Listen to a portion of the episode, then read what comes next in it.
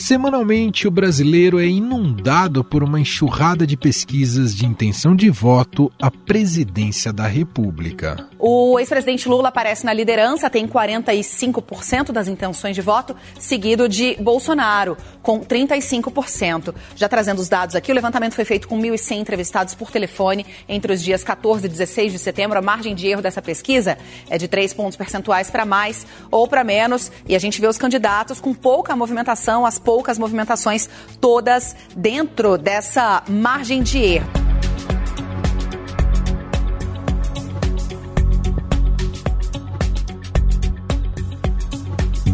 Na reta final da campanha eleitoral, tem saído mais levantamentos de intenção de voto do que pão quente na padaria.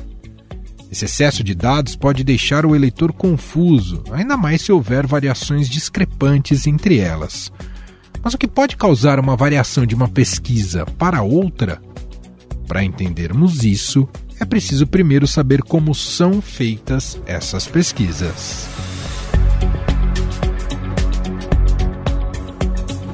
Para realizar uma pesquisa eleitoral, os institutos devem definir amostras representativas da população do país.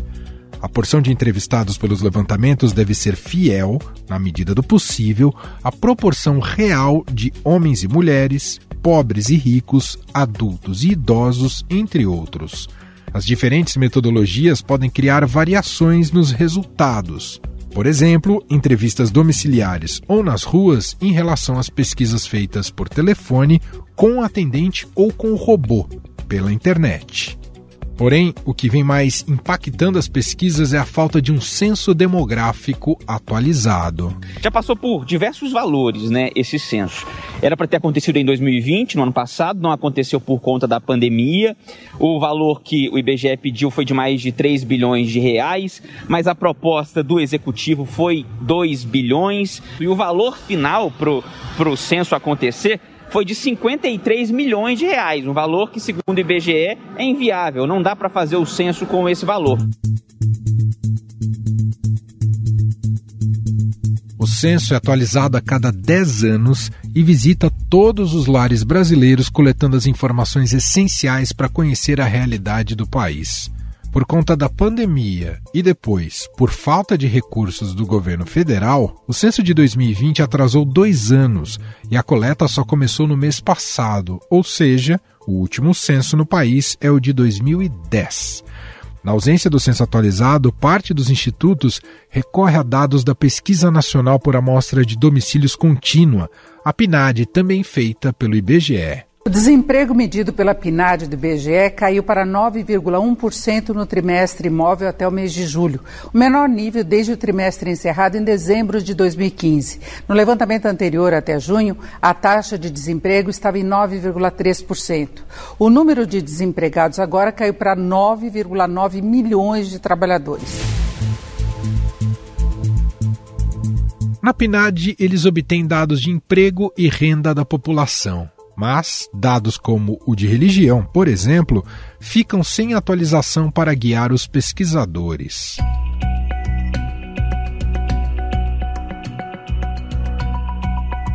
No início do mês, Quest e IPEC mediram de forma consideravelmente distinta a distância entre o ex-presidente Luiz Inácio Lula da Silva, do PT, e o presidente Jair Bolsonaro, do PL, em São Paulo. Bom, a pesquisa Genial Quest também verificou as intenções de voto para a presidência, mas entre os eleitores aqui do estado de São Paulo. O presidente Jair Bolsonaro e o ex-presidente Lula apresentam aqui, entre os eleitores de São Paulo, um empate técnico considerando a margem de erro. Né? O presidente candidato à reeleição aparece na liderança, tem 37% das intenções de voto. O candidato do PT, 36%, portanto, tecnicamente empatado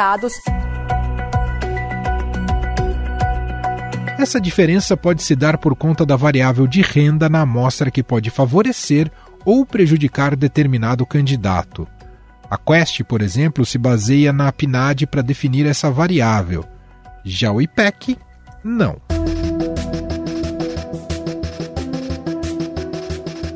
A transparência sobre a contratação de pesquisas é um fator essencial de credibilidade. A Folha de São Paulo revelou que o Paraná Pesquisas único dos institutos que dá empate técnico entre os candidatos à presidência, recebeu no período de pré-campanha eleitoral 2 milhões e 700 mil reais do PL, partido do presidente Jair Bolsonaro. No ano passado, a Câmara dos Deputados elegeu esses levantamentos como um dos inimigos a serem atacados pelo novo Código Eleitoral. Então vamos a algumas mudanças que esse novo código traz. Ele prevê autorização de candidaturas coletivas em cargos de deputado e vereador, proíbe a divulgação de pesquisas eleitorais na véspera e no dia da eleição e também obriga que os institutos informem o percentual de acerto das pesquisas realizadas nas últimas cinco eleições.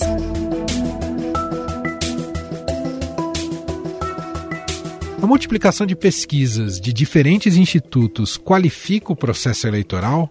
Por que muitas vezes há tanta discrepância no resultado? Para entender como as pesquisas funcionam e o impacto da falta de um censo demográfico mais recente, vamos conversar agora com o cientista político e pesquisador do Centro de Pesquisa e Documentação de História Contemporânea do Brasil da FGV, Jairo Nicolau.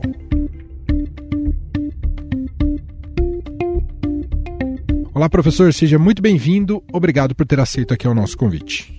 Olá, eu que agradeço pelo convite, pela gentileza de conversar com vocês. Professor, eu vou começar por uma questão bastante elementar. É, pesquisa influencia no voto e dá para dimensionar o quanto influencia? Pesquisa influencia, isso a gente sabe. Agora, quanto a gente não sabe seja, eu, é curioso porque a gente não tem uma pesquisa séria, ampla sobre a influência da pesquisa, né? Nós sabemos isso no meio que nós circulamos, eu pelo menos, amigos, conhecidos e acho que uma, uma extração de classe média assim é, mais politizada, ela se orienta, acompanha, e muitas vezes até faz sua conta ali final, né, sabendo que alguns candidatos estão muito bem ou estão muito mal, tem chance, não tem.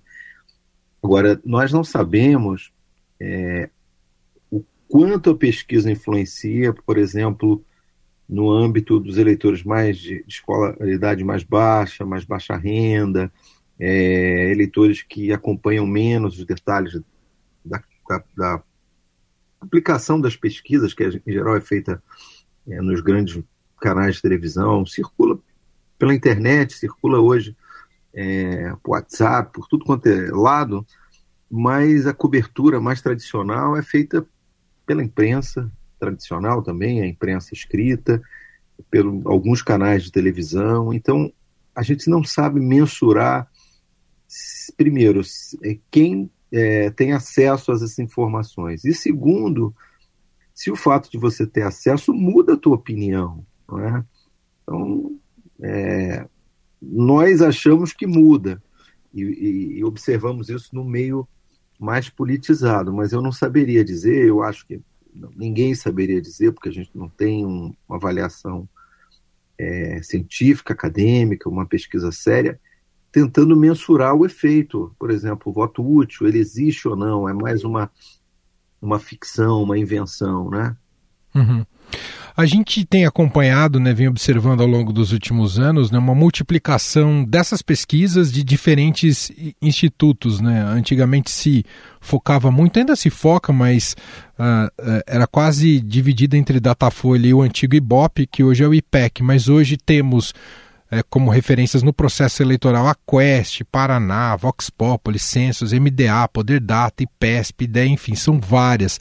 Ter mais institutos e mais pesquisas qualifica o processo eleitoral ou torna o cenário mais difuso? Nós passamos por um cenário de, de eu costumo brincar que era um duopólio, né? Tivemos outras, outros institutos. Eu lembro, é, nos anos 80, o Gallup tinha um escritório no Brasil, e também, em certa medida, eu acho que ele, ele era, era, podia ser colocado nessa trinca, por um tempo o Vox Populi, mas ao longo, é, desde a redemocratização até hoje, os dois institutos que, que marcaram, assim como os, os mais com maior prestígio, com maior influência, foram sempre o Datafolha e o IBOP, que é, terminou. Né? Eu acho que dois fatores contribuíram por essa explosão de institutos. Um foi, claro, o declínio do Ibope. O Ibope fechando abriu possibilidade de mercado para outros institutos menores. E também é, eu acho que uma certa massificação das técnicas, né?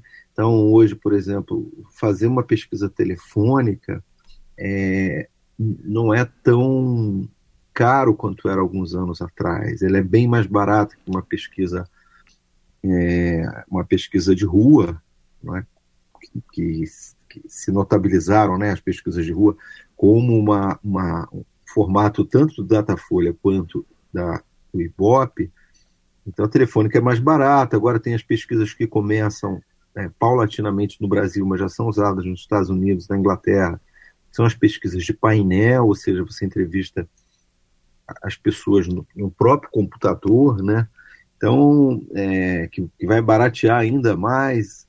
E com o número de, de, competidores que a gente tem no Brasil, quer dizer, candidatos a governador, senador, é, pre, as pesquisas para presidente, acho que foi se criando a necessidade no mercado que é, o Datafolha e o IPEC, o sucedâneo do, o Ibope não conseguem cobrir. Né? Então abriu um, um, um, espaço, a gente está no mercado mais fragmentado, era um mercado, digamos assim, de muito concentrado, e agora está um mercado, é, eu, não, eu não sei, é, não saberia dizer qual instituto tem a, qual parcela do mercado de recursos, aí depois das eleições certamente alguém vai fazer um estudo, mas é, o, o, mercado de pesquisas ficou muito mais democratizado. Né?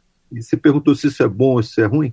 Eu acho que para o cidadão é bom, né? porque é assim nos Estados Unidos e assim no Reino Unido, nas democracias, você tem uma dúzia, duas dúzias de institutos e, claro, as, as pessoas vão é, se orientando para aquelas que elas mais confiam, por, aquelas que são transmitidas nos canais que elas assistem. Para análise eleitoral, do processo eleitoral, o critério de, da pesquisa espontânea, na sua visão, traduz melhor a temperatura do voto do que a estimulada? Olha, eu, eu para ser muito sincero, eu nunca olhei pesquisa espontânea. Eu, eu sempre olho a pesquisa é, por hábito, acho que é, é, eu nunca vi em outros países, pode acontecer, mas em geral os institutos de outros países perguntam os nomes de cara, não é? Assim, essa, esse hábito de fazer a pesquisa em dois tempos, uma primeira pesquisa espontânea para ver a cristalização, os nomes que vêm mais à memória, é, isso eu nunca dei muita bola, porque eu acho que o que vale mesmo é você está, sei lá, nove meses da eleição, você não está pensando na eleição, né? aquela não é uma preocupação. Então, quando te coloca um rol de nomes, são os nomes que estão sendo ventilados no meio político, você é, força o respondente a fazer uma escolha ali. Ela é artificial, claro que é, ela não é uma, uma, uma escolha sincera e, e, discutida como a que ele vai fazer agora nos próximos dias. Mas é mais mais próximo da realidade do que você perguntar é, em quem você vai votar quando isso, sei lá, nove meses atrás os candidatos nem eram lançados oficialmente. Você, alguns apareciam e sumiam. Então eu nunca dei muita bola. Eu só nessa eleição, o que está me chamando a atenção, é, até escrevi um artiguinho sobre isso, é o, o, volume de votos indecisos na espontânea, porque na, na, estimulada não tem mais indeciso. E a gente sabe que tem indeciso na vida.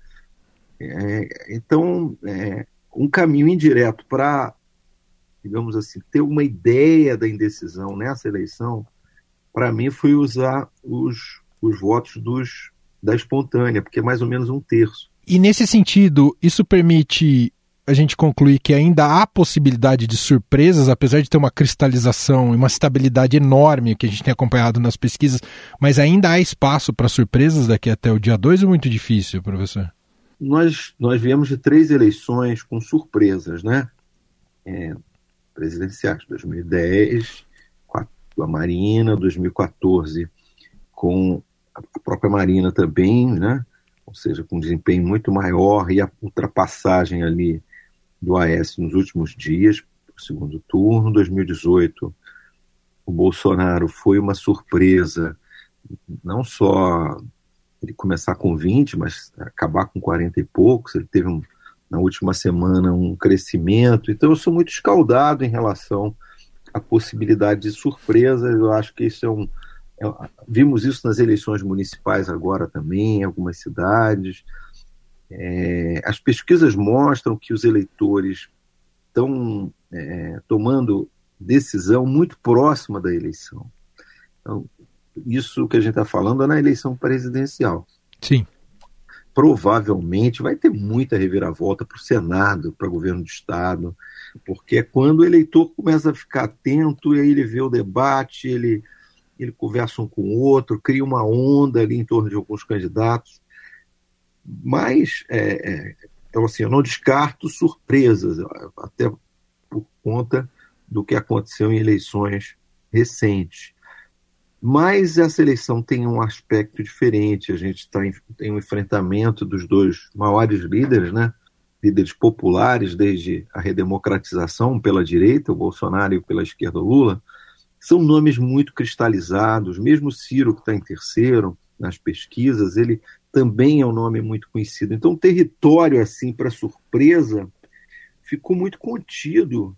Não, seria uma surpresa, por exemplo, Lula para mim, dar um salto enorme agora, ou até o Bolsonaro crescer 10 pontos em uma semana. Isso, isso eu acho pouco provável, né? A questão do voto útil, que a gente está observando agora uma corrida é, por esse voto do útil, especialmente por parte do, dos petistas, é do jogo, professor, um, a, a busca por um voto útil no primeiro turno ou de alguma maneira sabota o processo eleitoral? Olha, na verdade, eu, eu me lembro que eu votei em algumas eleições que não tinha voto, não tinha dois turnos. E era danado, porque quando você tem um turno só, né, você tem que tomar uma decisão no primeiro turno. Não tem conversa. Então, o voto útil, ele. Inclusive, o termo surgiu em 1982, com a eleição em que é, o PT foi muito sacrificado naquela eleição, porque era um partido novo e havia um enfrentamento, basicamente, partido PMDB e o PDS, partidos né, que já vinham do regime militar, e o PT, em alguns estados, tentando se firmar, e muita gente do PMDB pedindo voto útil. Né? Aqui no Rio, eu lembro, em São Paulo, é, ou seja, vota no MDB porque votar no PT é jogar o voto fora. A ideia do, dos dois turnos é justamente para você evitar o voto útil. Ou seja, a ideia é que no primeiro turno todo mundo. eleição francesa, os franceses que inventaram a eleição dois turnos. É, você, tudo no primeiro turno, todas as forças políticas relevantes ap apresentam um nome. Aí na França você vê 10, 15 candidatos, né? a presidência, Partido Comunista, os Verdes, é, a ultradireita, enfim, liberais, todo mundo lança. E o segundo turno se arma, em geral, uma aliança em função dos dois que passaram. É, tradicionalmente era centro-direita e centro-esquerda, e recentemente foram coalizões de centro-direita e esquerda contra a extrema-direita.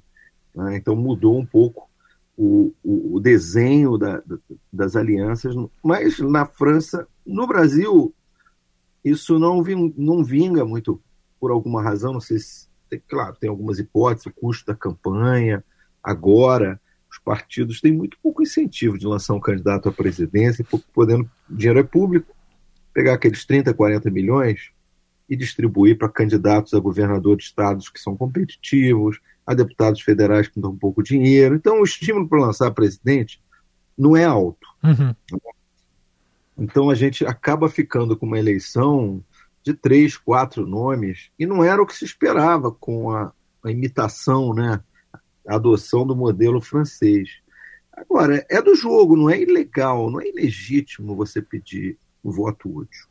O que eu não sei, aí não sei mesmo do ponto de vista é, empírico, é se o voto útil é alguma coisa expressiva em termos assim, é um passa de um ponto percentual, meio ponto. Eu não sei quantas pessoas que fazem esse movimento Como eu também não sei quantas pessoas são influenciadas pela pesquisa, você só, só pode fazer voto útil para valer se você tem uma orientação de pesquisa.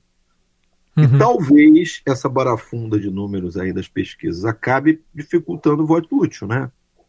Digamos, se sai uma pesquisa que dá a diferença Exato. de 6, de 8, de 12, já ganhou no primeiro, já perdeu no, já perdeu no primeiro, dependendo do instituto tá assim, o eleitor falar, quer saber, nessa barafunda eu vou fazer meu voto sincero, vai ter segundo turno mesmo, e no segundo eu faço a minha opção. Tem países, professor, que proíbem, impedem a divulgação de pesquisas na semana da eleição. O que, que você acha disso?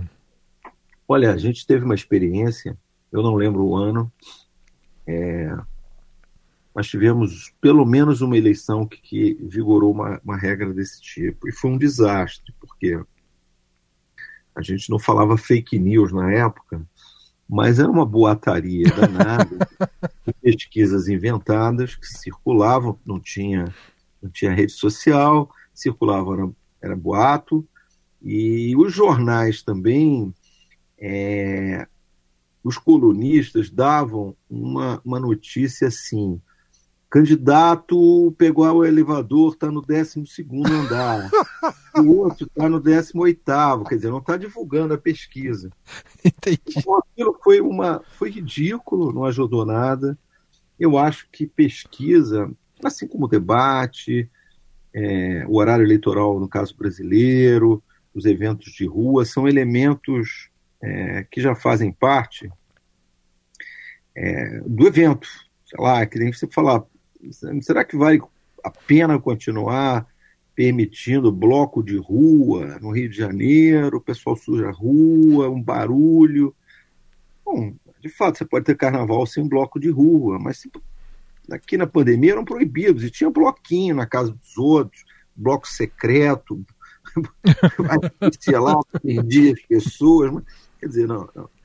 eu acho que essa altura a, as pesquisas é, já fazem parte, um dos elementos da escolha, do, de, de, de, digamos assim, para dar um parâmetro de como os candidatos estão. Mas essa eleição tem duas coisas é, boas. Uma é que as pesquisas estão divergindo. Então as pessoas estão vendo, epa, Vamos, vamos devagar na, na, na, na crença do que as pesquisas. Né? E segundo, é, eu acho que teve um debate aí, claro que isso não atingiu a massa, mas pegou os setores mais politizados, as pessoas que acompanham mais de perto a política, sobre métodos, sobre procedimentos e, sobretudo, acho que o problema não é a pesquisa, o problema é a educação estatística para que as pessoas consigam entender o que, que pode e o que, que não pode uma pesquisa. Uhum, né? uhum. Uma pesquisa pode muito pouco, ela não pode o que as pessoas acham que ela pode, é acertar o resultado. A pesquisa não foi criada para acertar resultado, a pesquisa foi, digamos, inventada lá nos anos 40, passou a ser ter a configuração que a gente conhece hoje, ou seja, uma amostra de pessoas de um país uma amostra que você não está como fazendo uma amostra aqui da, sei lá, da, da, da, potabilidade da água da praia do Rio ou tirando sangue. Não é isso. A, a ideia é que você faça uma amostra dos cidadãos e faça perguntas sobre atitudes, valores, opinião. Então, a pesquisa é, é, é, amostral, como a gente usa para a corrida eleitoral, ela é muito útil uhum. porque ela capta tendências gerais, a gente sabe, sei lá, qual o percentual de brasileiros que confia no judiciário, a gente sabe qual o percentual de brasileiros que é a favor da legalização da maconha ou contra a legalização do aborto, enfim, por uma política pública, para sentir um pouco é, o efeito de certas políticas, é, a percepção dos eleitores, a mudança de atitudes no tempo é muito importante numa democracia. Ter pesquisa é fundamental em democracia. Não, e a gente teve um complicador nesse ano, que é a falta de um censo atualizado, um censo demográfico atualizado. Então nem se sabe ao certo qual que o tamanho, o peso que tem que se dar, por exemplo, à camada mais pobre da população, porque a gente tem um gap aí de 10 anos desde o último censo. É, ainda tem outra coisa. O censo te dá um perfil da população. O eleitorado não é igual à população. É verdade, tem isso também. O eleitorado é mais educado. Por quê? Para analfabetos, analfabetos não são obrigados a tirar o título. Então, e nem, nem comparecer para votar. A população está cada vez mais velha. Para as pessoas acima de 70, não é compulsório votar e tem uma abstenção alta entre os idosos.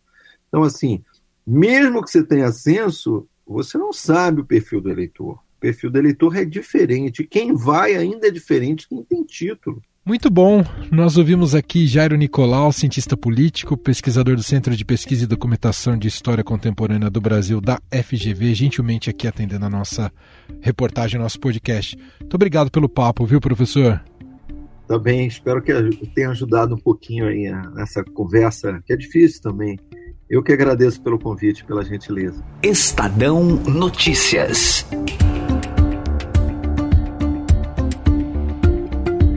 Se você quiser saber mais sobre as pesquisas eleitorais, no portal do Estadão você encontra o agregador do Estadão Dados, que calcula o cenário mais provável da corrida eleitoral com metodologia própria, reunindo todas as pesquisas disponíveis até o momento. E este foi o Estadão Notícias de hoje, terça-feira, dia 20 de setembro de 2022. A apresentação foi minha, Emanuel Bonfim. Na produção, edição e roteiro, Gustavo Lopes, Jefferson Perleberg, Gabriela Forte e Ana Luísa Antunes. A montagem é de Moacir Biasi. Escreva para a gente no e-mail podcast@estadão.com. Um abraço para você e até mais.